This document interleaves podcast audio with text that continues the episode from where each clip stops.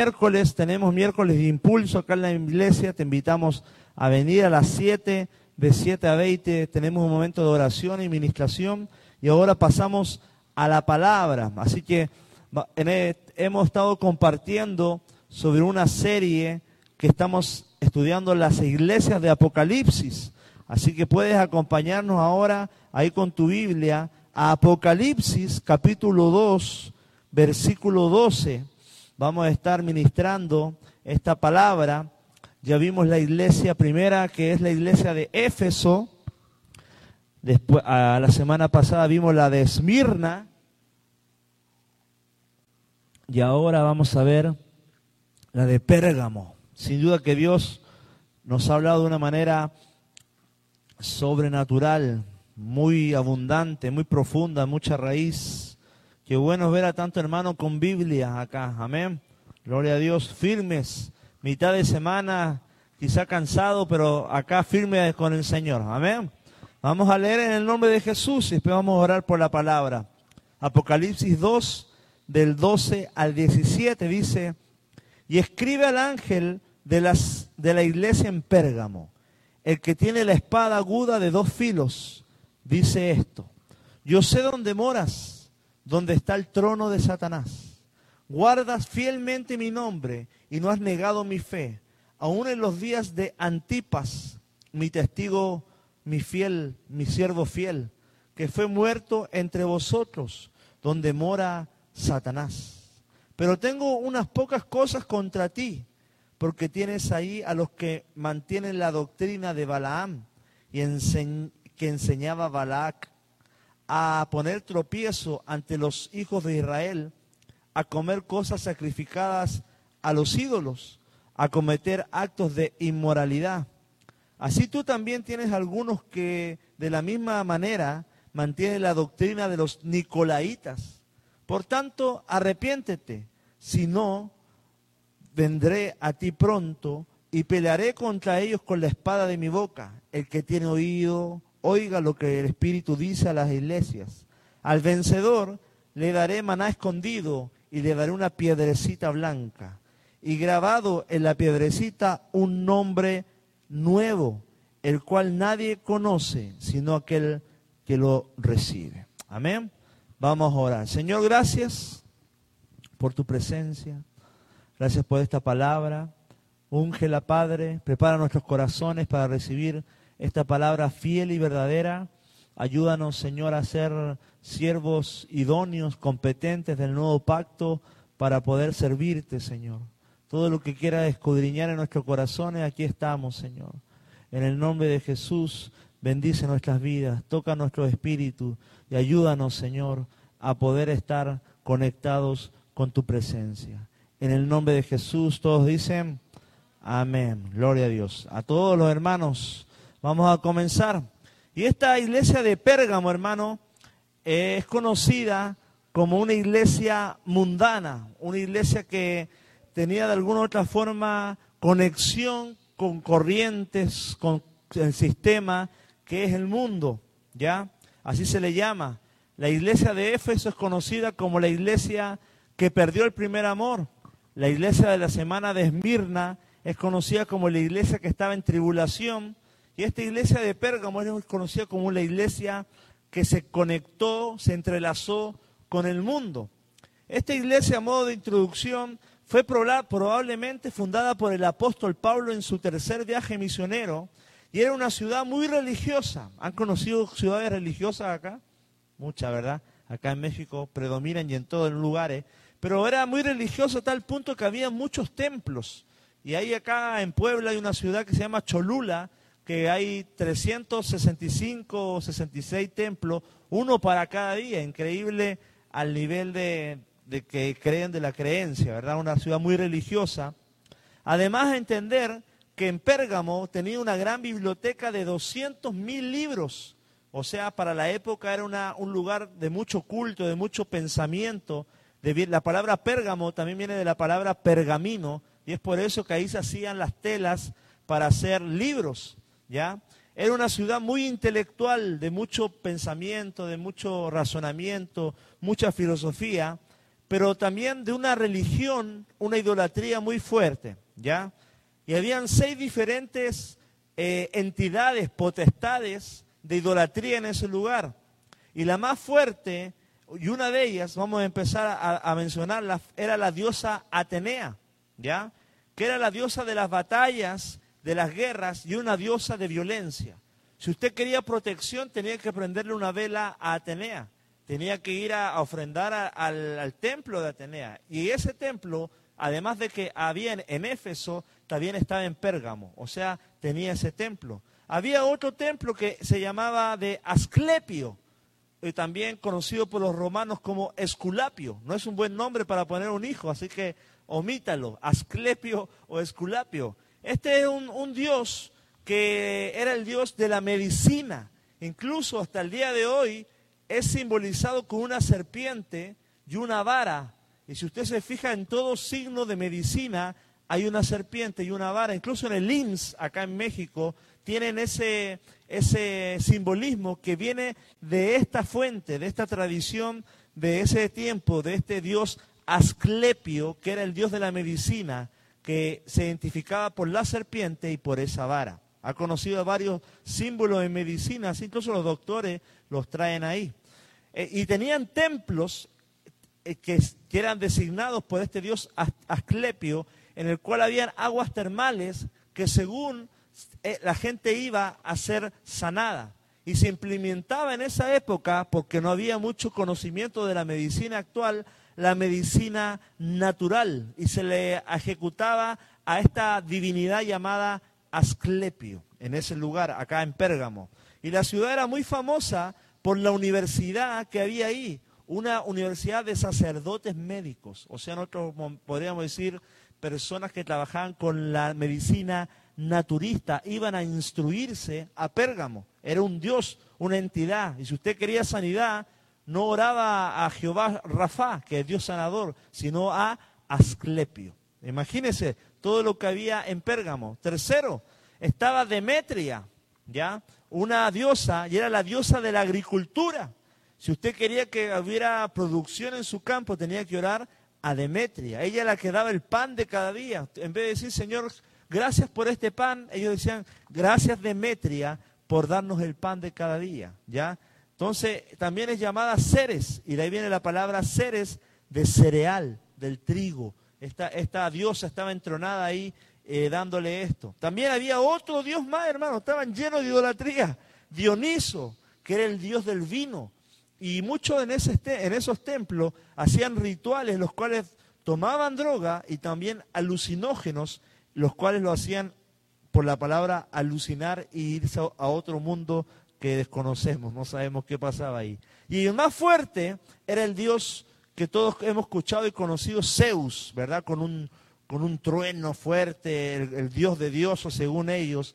Y había un monumento inmenso en Pérgamo y en varias de esas ciudades, y era uno de los templos más en, en Pérgamo. Imagínate, te he mencionado cinco templos para elegir idolatría total. ¿Dónde? En Pérgamo. Amén. Y para matarla, también había adoración a César. Porque estamos hablando de un momento en el cual el imperio romano predominaba y muchas de estas siete ciudades que estamos hablando, Éfeso, Esmirna, Teatira, Pérgamo, la Odisea, eh, Filadelfia y las siete iglesias, luchaban por el afecto de César, por tener el, consentimiento de, ser, de César. Y ahí también había, hermano, templos a los Césares. ¿ya? Porque recordemos que en esa época los Césares eran considerados como dioses. ¿ya? Entonces, era un lugar sumamente idólatra y pagano. Hay templos de Augusto, de Tiberio, de Calígula, y para más final leí un poco que además había magos de Babilonia. Para rematarla, a pesar de todo lo que había, había magos o hechiceros de Babilonia situados en Pérgamo. ¿Ya? Pérgamo, hermano, era la favorita de Roma esto a modo de introducción para que entendamos la palabra. Si no, leemos, no le explico esto, quizá no lo vamos a entender, para ilustrar ya. Eh, Pérgamo era la que tenía mucho favor de Roma, era la favorita de Roma, ¿por qué? porque en Pérgamo idolatraban o adulaban mucho a César. Entonces, esa adoración permitía que de Roma destinaran fondos, eh, dieran paso, eh, eh, hicieran muchas cosas, ¿ya? Pérgamo quiere decir, escuche la palabra, casada. Y qué interesante que la palabra Pérgamo significa muy puntual con, con la ciudad, porque Pérgamo estaba casada con la mundanalidad de su ciudad, con el imperio romano, estaba alianzada, mezclada con toda esta ideología que yo acabo de mencionar. Verdaderamente Pérgamo, hermano, estaba, era casada con Roma y toda su idolatría, con la adoración al César, con el libertinaje, con la abundante tiniebla que había ahí. Y recordemos que cada iglesia eh, ejemplifica a la iglesia actual. Hay iglesias como Efeso que han perdido el primer amor, hay iglesias como Esmirna que sufren tribulación, pero también hay iglesias como Pérgamo que se han mezclado con las cosas del mundo, ¿ya? Entonces acá vemos que la iglesia en este, en este contexto está relacionando con el mundo casándose. Y esa es la realidad de la iglesia de, Pérgamo, la que querían, estaba viviendo en este momento. Esta iglesia, hermano, tenía mucha información, pero poco corazón. Y a Dios le importa más que la información, diga conmigo el corazón. ¿Ya? Y vamos a ir directo ahora a la palabra, ahí en Apocalipsis 2.12. A modo de introducción tuvimos esa pequeña clase de historia para que se contextualice en lo que viene. Dice, y escribe al ángel de la iglesia en Pérgamo, o sea, al, al pastor, al líder, al obispo, el que tiene la espada aguda de dos filos dice esto.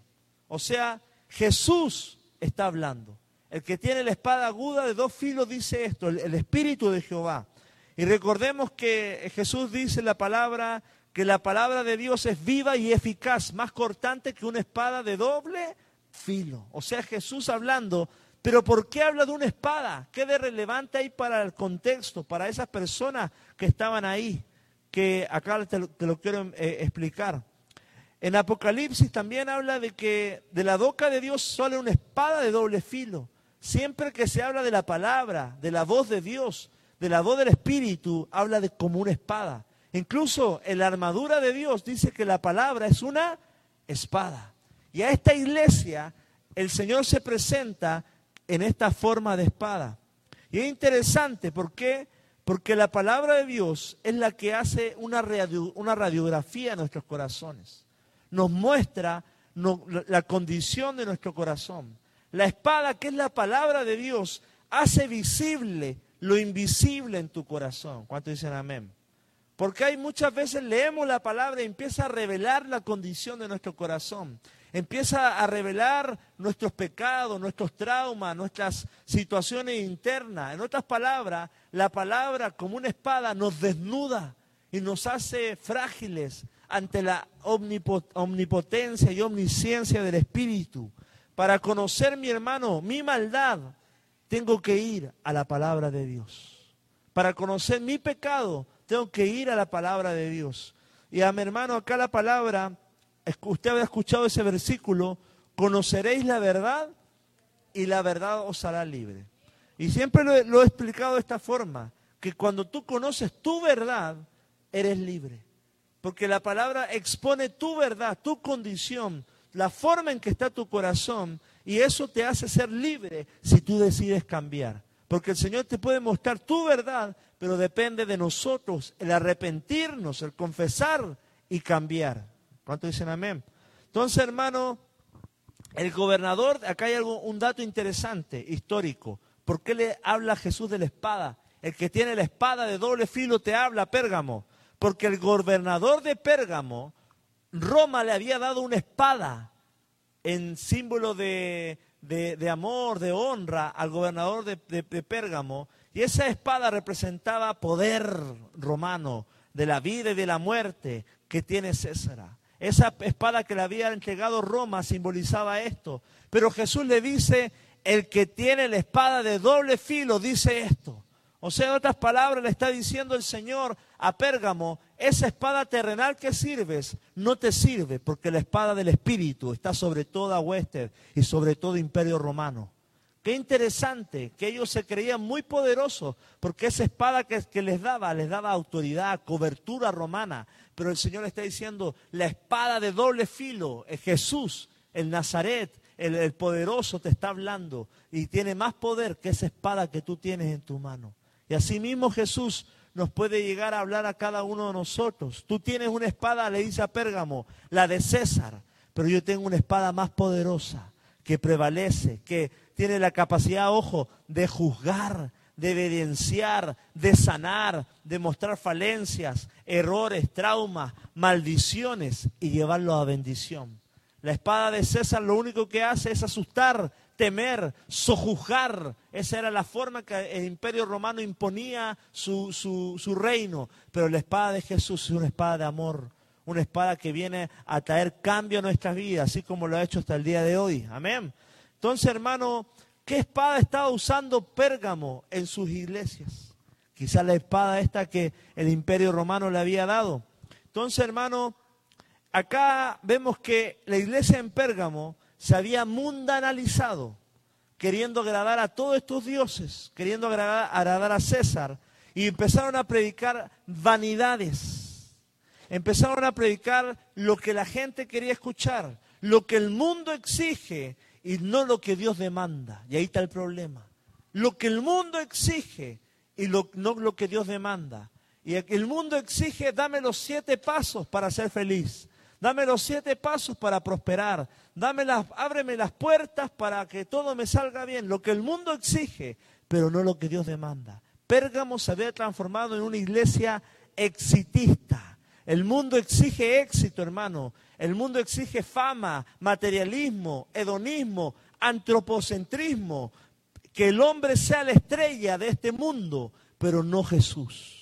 Y esa era la prédica que, me quería y estaba dando la iglesia de Pérgamo, la del comezón de oír, de satisfacer y tener a todos su, membresía eh, feliz, porque no, no, era una espada que, que rasgaba el alma, las coyunturas, los tuétanos, que discierne los pensamientos, dice la palabra de Dios. Y en eso se había transformado esta iglesia en Pérgamo. Pero Jesús, ¿qué tipo de palabra ofrece? Jesús ofrece una vida de cruz, ya conmigo, cruz. Una vida en humildad, no de éxito. Un camino diferente, el camino del sacrificio, el de la honra, el camino de, de la permanencia. Y esta iglesia, hermano, no hablaba de pecado, no hablaba de arrepentimiento, no hablaba de sanidad, no hablaba de examinarse. Lo único que quería es que ustedes van a ser los mejores, ustedes van a salir adelante, y todos gritaban. Era una iglesia que buscaba el éxito personal, tu realización, no la realización de Cristo en tu vida. Y ahí es donde empezó a, desviarse Pérgamo. Y hay cosas buenas de Pérgamo. Diga conmigo cosas buenas. Porque Dios antes de reprenderte te menciona lo bueno. Miren, toda la iglesia ha hecho eso. En el versículo 13 dice, yo sé dónde moras, dónde está el trono. ¡Wow! O sea, hermano, Pérgamo no es nada más una, una, de, una más de la iglesia. Sé dónde moras. Dios conoce la situación geográfica, espiritual en la cual habitamos conoce las potestades de tu colonia, porque las potestades de la colonia del hermano y la de tuya son diferentes porque son lugares diferentes. Lo que tú habitas en tu casa. Conoce lo, lo que está rodeando tu hogar. Yo sé dónde moras. Y así como sabía de la ciudad de Pérgamo, el Señor sabe la condición que tú vives. Bajo la opresión, tus vecinos capaz que son de, de, otra índole, otra idolatría, otra cosa que, que no es de Cristo, pero el Señor conoce cómo has permanecido fiel. Amén. Sabe de las potestades, sabe las huestes de maldades de Pérgamo, sabe los ataques, conoce a los demonios que habitaban en, Pérgamo. Y hermano, tenemos que entender esto. No todos los lugares son iguales. Amén. Los demonios de Puebla no son los mismos demonios de Veracruz. Es por eso, es por eso que el Señor le dice, yo sé dónde moras. Yo sé lo que es difícil ser cristiano en Pérgamo, porque hay lugares, hermano, más trabajados por la palabra que otros. ¿Ya? Guadalajara, llegaron misioneros hace mucho tiempo. Guadalajara tiene iglesias tremendas en el espíritu. La frontera, Juárez, ¿Por qué? Por los misioneros americanos. Pero creemos que el Señor va a levantar, eh, estamos regando, estamos sembrando en Veracruz y pidiendo por un avivamiento. ¿Cuánto dicen amén? Hay lugares trabajados gracias a misioneros o iglesias que se han levantado en el espíritu de la oración. ¿ya? No todo lugar es igual. No todo lugar es igual, pero todos los lugares pueden ser cambiados por la palabra del Señor. No todas las personas son iguales. No todas las personas cambian como tú cambiaste. Y tenemos que tener la paciencia como la que tiene el Señor. Yo conozco tu pasado, yo conozco tu corazón. Y el lugar donde estaba Pérgamo, hermano, día conmigo era difícil. El Señor lo dice, yo sé, yo, yo entiendo dónde moras. No era solo que Satanás estaba en la ciudad, sino que dice que ahí estaba el trono, como dice la palabra, el trono de Satanás. O sea, en otras palabras, en Pérgamo, hermano, estaba el cuartel de mando del demonio mismo, del, de Satanás. Estaba el trono. Una cosa es que Satanás habite, que esté ahí, y otra cosa es que esté el trono de Satanás. O sea, en otras palabras, era una ciudad malvada, depravada, idólatra, con espíritu engañoso. ¿Y por qué estaba el trono ahí? Porque estaba todos estos dioses que yo te acabo de mencionar. La diosa de la agricultura, el dios de la enfermedad, el dios del vino, el dios Zeus, la adoración a César, la adoración a... Estaba entronado, Satanás estaba de alguna u otra forma empoderado de esa ciudad estaba contento porque estaba dominando ese lugar. Entonces, hermano, en ese lugar había un menú de santuarios idólatras. No es como México. México tiene dos fuertes, que usted los conoce, ¿ya?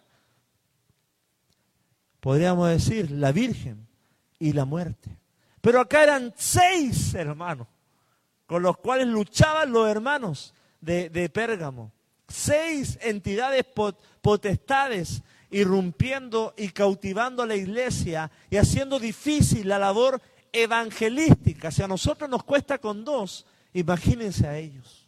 Y más aún con César, que se autodenominaba un pseudo Dios. Mi hermano, los creyentes en Pérgamos eran muy conscientes de la realidad de la guerra espiritual que se estaba llevando a cabo en ese lugar. Y así como en Pérgamo, hoy, o hoy, mi hermano, los que están en internet, tenemos que conocer que hay una realidad espiritual que se está desatando en este mismo momento en Tierra Blanca. Hay entidades espirituales. No solamente vivimos en lo natural, sino que hay algo sobrenatural sobre el cual tenemos que orar para desalojar todo espíritu contrario al espíritu de Jehová. Y con la autoridad del espíritu rogar para que se cierren las puertas del este, del oeste, del norte y del sur y que este lugar sea un lugar de paz, de prosperidad y de avivamiento. Y esa no es labor de ninguna entidad social, es labor de la iglesia. La iglesia, la oración del justo hace prosperar la tierra. Y yo creo que hoy tenemos que salir con ese entendimiento que Tierra Blanca necesita nuestra labor espiritual, porque somos embajadores de Cristo. Dios te mandó como un embajador a este lugar a proclamar, a lanzar la semilla sobre tu tierra, donde naciste, donde viviste, donde Dios te ha visto crecer. ¿Y para qué? Para que tus generaciones vivan una vida diferente a la que quizás tú has vivido. Amén. Y hay que doblar rodillas. Pero el Señor también recalca cosas a favor. Que has guardado fielmente mi nombre.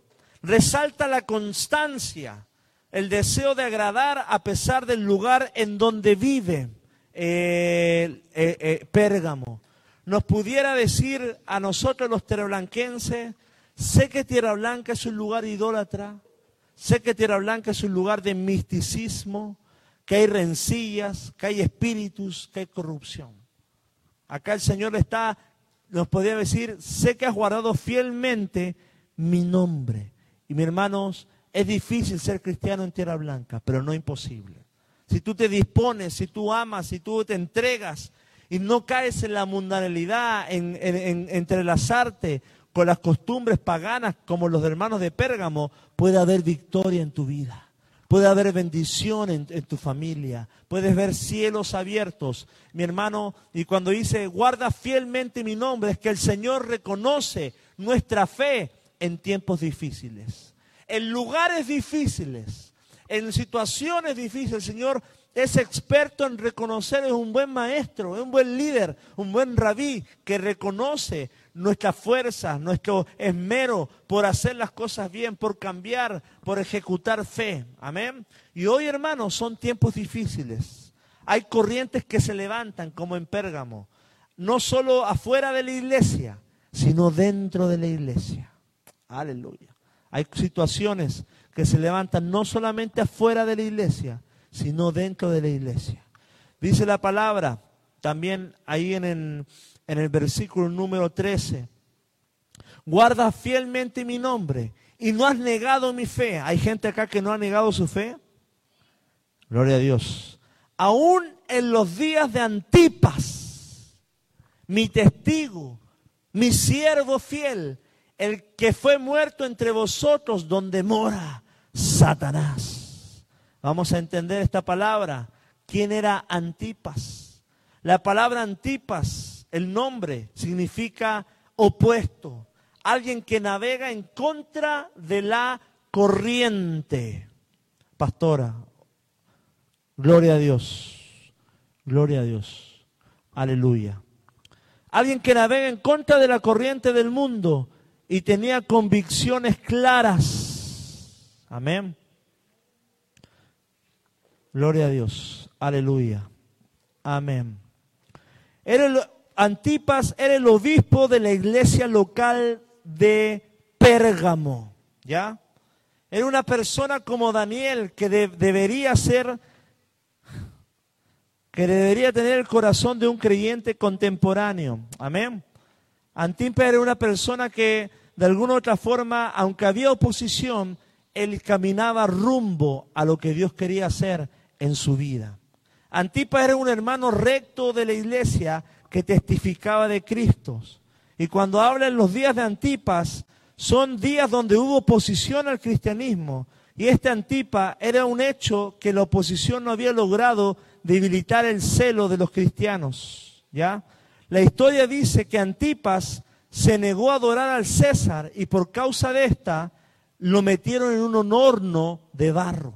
Por eso hace mención mi siervo, mi testigo Antipas. ¿Habrá algún Antipas acá?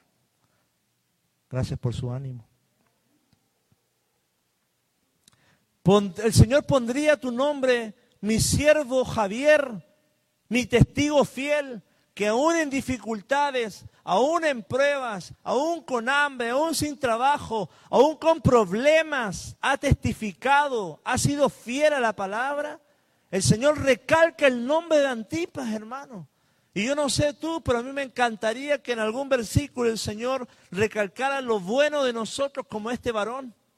Como la vez, la semana pasada hablamos de Policarpo, el hombre más relevante de la iglesia de Esmirna, que no negó el nombre de Cristo donde él estaba. Y acá en Pérgamo, el obispo a resaltar se llama Antipas. Y que en tierra blanca, hermano, sea tu nombre el que diga fue una persona fiel hasta el último día de su vida.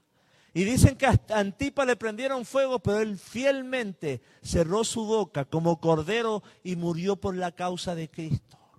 Fue tal como su nombre profetizado, contra la corriente. La corriente le decía, sigue al César, adora a Zeus, ríndele culto a Atenas, a esto. Pero él dice, él dice, no, yo voy a una corriente que no es la del mundo, es la de Cristo Jesús. Y es por eso que el nombre de Antipas es tan relevante. Pero hay cosas que están en contra, en contra de la iglesia de Pérgamo, en Apocalipsis 2.14.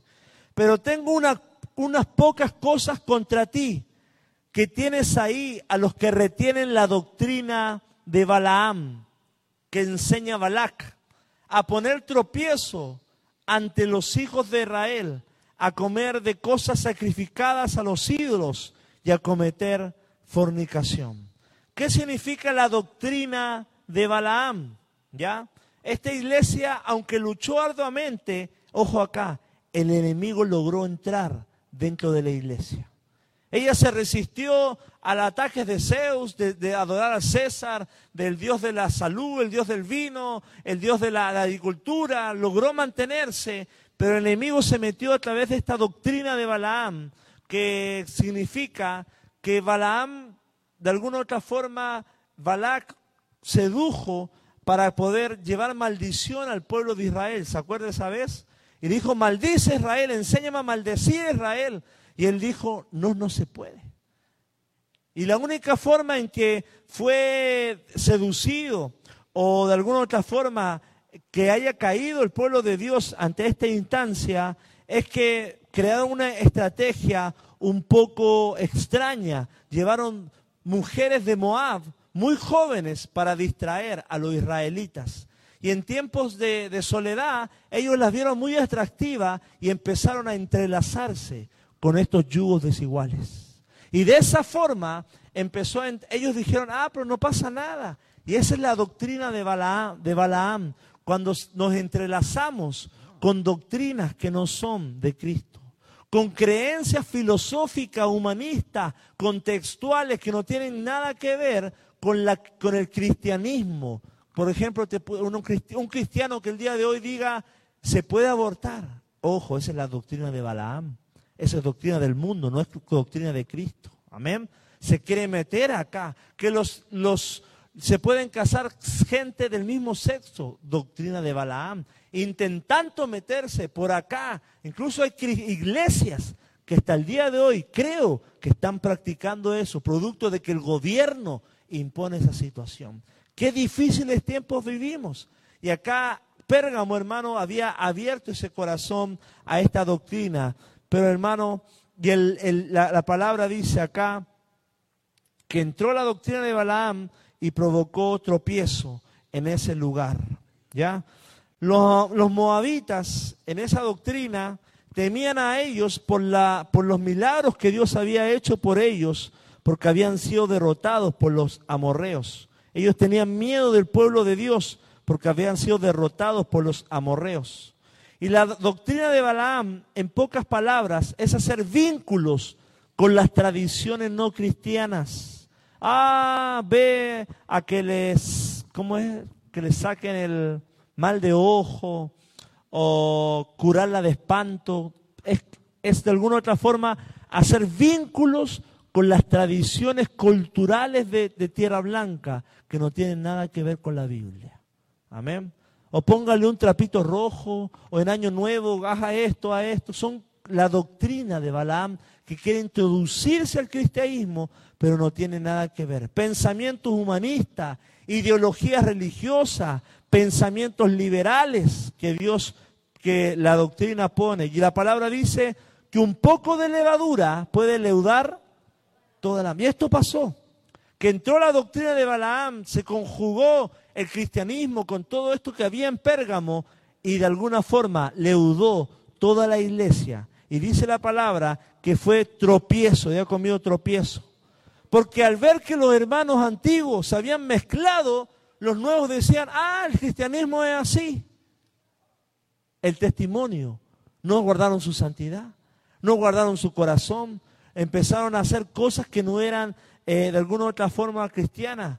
Podríamos decir, se adaptaron al estándar del mundo y nunca el estándar del mundo va a ser el estándar de Dios. Por ejemplo, la unión libre podríamos ser la doctrina de Balaam.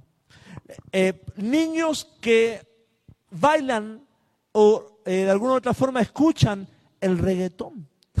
¿Sí me voy explicando? Yo he visto, he ido a cumpleaños donde niños están de alguna u otra forma, hermano, como dice la canción, dándole duro. Wow, ¿en qué momento se desvirtuó esto? ¿En qué, y, si son cristianos, peor. Porque, hermano, ¿dónde está la santidad? ¿Dónde están los niños de fuego? ¿Dónde están los niños de oración, los niños profetas? Se está mezclando eso en el, cristianismo. Y tú y yo tenemos que luchar por eso. Amén. La doctrina de Balaam es cuando dicen, no, no te cases. ¿Para qué eso es antiguo? Eso, no eso ya pasó de moda.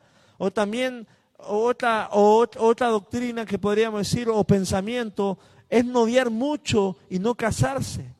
No guardar la santidad, no llegar virgen al matrimonio.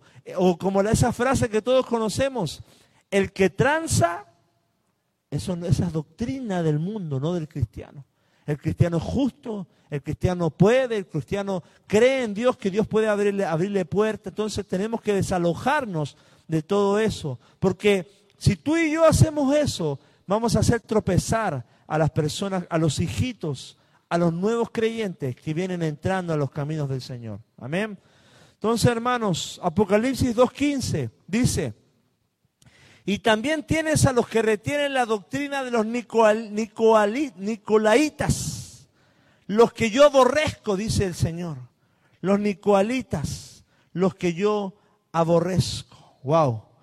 Algunos escritos antiguos los señalan como una secta gnóstica que enseñaba a vivir esto. Ojo, libertad, pero más que libertad, era libertinaje.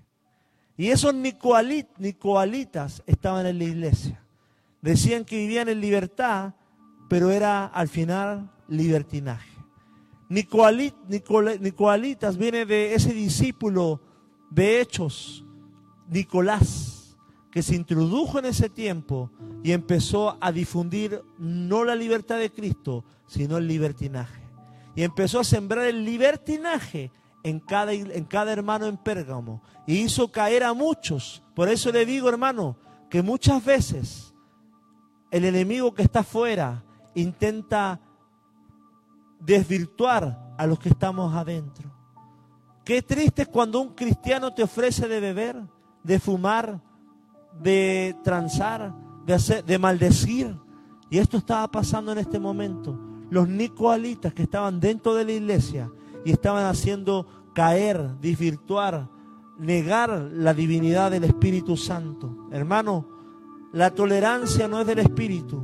Usted tiene que ser firme, mantener sus convicciones claras y el Señor va a hacer algo maravilloso en su vida. Tal como a este personaje que acabamos de leer, que se llamaba, dice la palabra, ah, se me fue el nombre, Antipas se mantuvo fiel con todas estas situaciones que estaban viviendo. Y parece que en ese tiempo, hermano, esta iglesia estaba viviendo esto.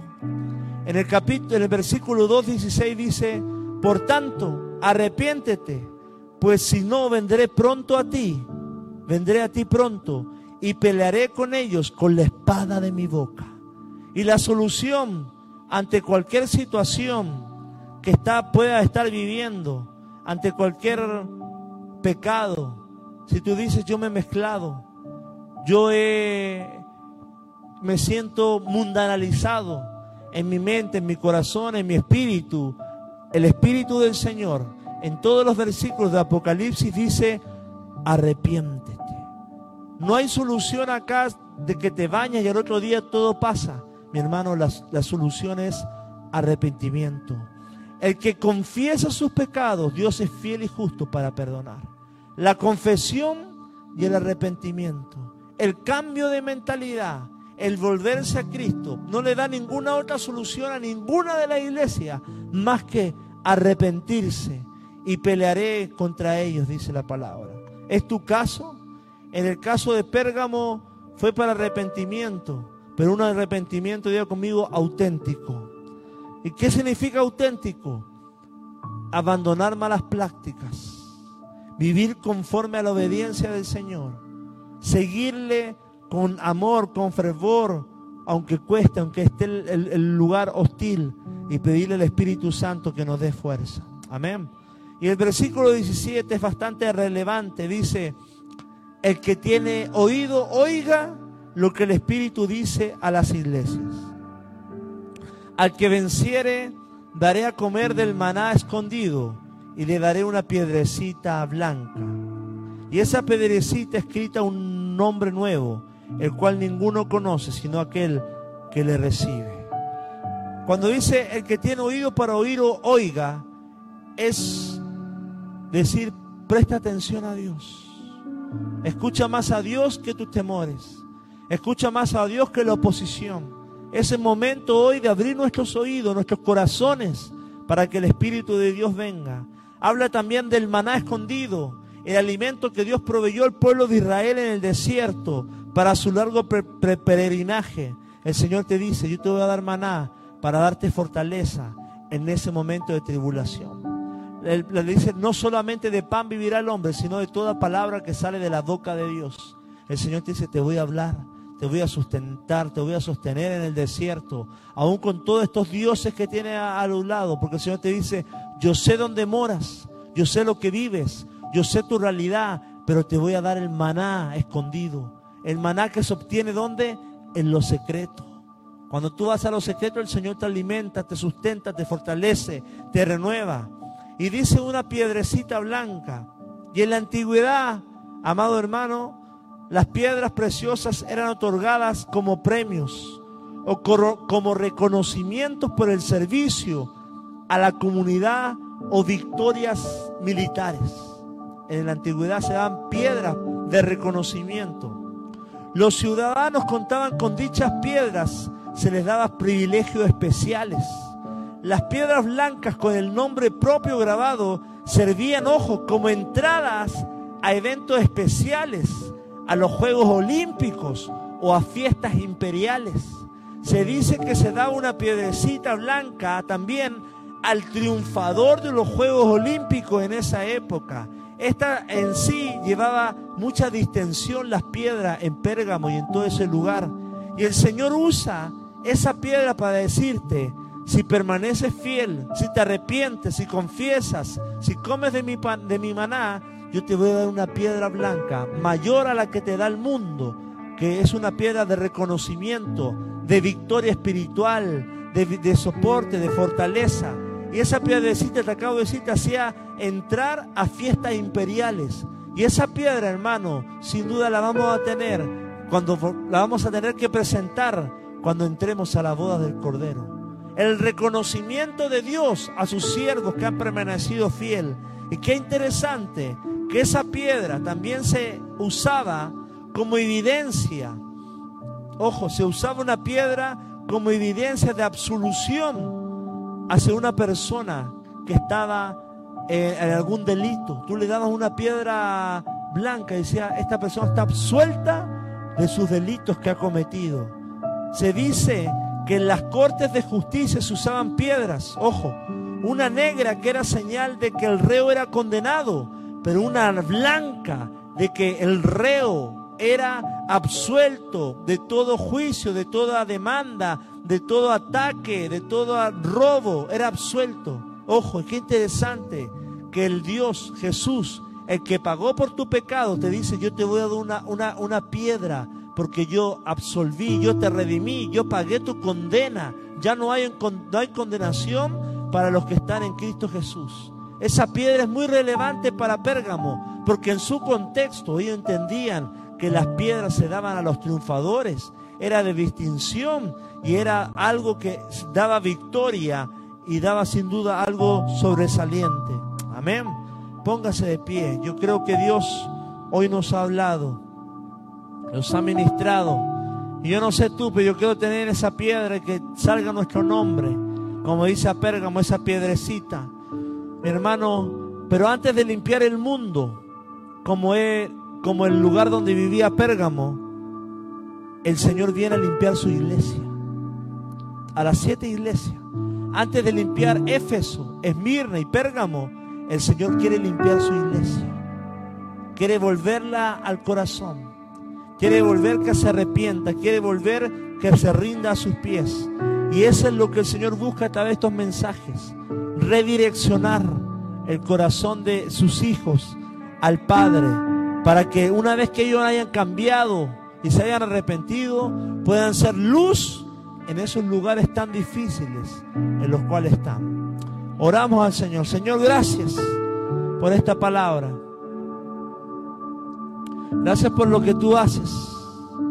Gracias por, Padre, darnos la posibilidad nuevamente de volver a tus caminos, de arrepentirnos de nuestros pecados, Señor, de caminar con fuerza, con fuego, Señor, hacia ti, Señor. Padre, si nos hemos entrelazado con pensamientos del mundo, si nos hemos entrelazado, Padre, hemos hecho alianza con filosofías, prácticas mundanas, como Pérgamo, te pedimos perdón.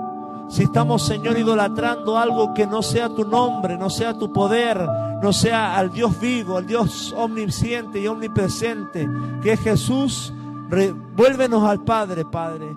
Queremos ser hallados en ti. Queremos, Señor, encontrarnos contigo, Padre. Quita de nuestros corazones toda mundanalidad, Señor. Si hay alguien que está aquí que dice, he fallado, arrepentimiento, Padre. Caiga arrepentimiento en nuestros corazones, Padre, para que tú vivifiques nuestras almas y podamos volvernos a ti.